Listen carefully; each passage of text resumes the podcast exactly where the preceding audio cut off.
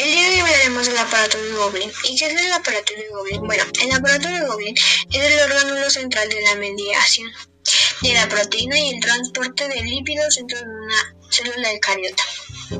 Científicos están utilizando actualmente las sutiles variaciones de su morfología entre los diferentes tipos de células para preguntarse cómo se mueven las proteínas a través del aparato de Goblin.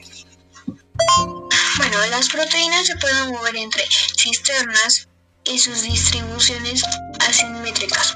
Se basa más en un movimiento rápido de posición que un finamiento. ¿Qué sucede con las proteínas mientras se mueven por el aparato del Golgi? El aparato de Golgi endoplasmático antes de enviarlas a la célula. Las proteínas entran en el aparato de Golgi en el lado oriente hacia él y salen en el lado opuesto de la pila, frente a la membrana plasmática de la célula.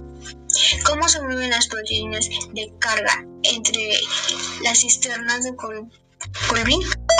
Los científicos han propuesto dos explicaciones posibles. El modelo de transporte vesicular y el modelo de maduración cristal. Curiosamente, ambos modelos explican las condiciones de estado estacionario del aparato de Golgi y los procesos, sin embargo, lo hacen muy diferente. A continuación, nuevas vesículas que llevan proteínas de carga brotan de la crisis y viajan a la siguiente crisis estable, donde la siguiente serie enzimas adicionales procesan las proteínas de carga. El modelo de maduración cisternal. El movimiento de las proteínas como pasajeros en cisterna a, través de la pila de Golgi se denomina el modelo de la maduración cisternal. Este modelo propone que las enzimas presentes en cada cisterna individual cambian el interior de la cisterna.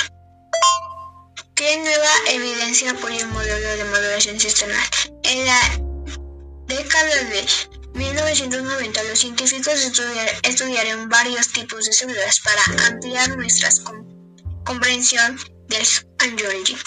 Alberto Luini y sus colegas utilizaron células de mamíferos en culto investigar cómo los grandes complejos de proteínas se movieron a través del aparato del cual los investigadores utilizaron un inmunocroscopio, seguir el camino que seguían rígidos primeros de procológeno en forma de barrera de unos 30 milímetros a través de doble en fibrofilamentos de mamífero. Eso es todo por el día de hoy, espero que les haya gustado.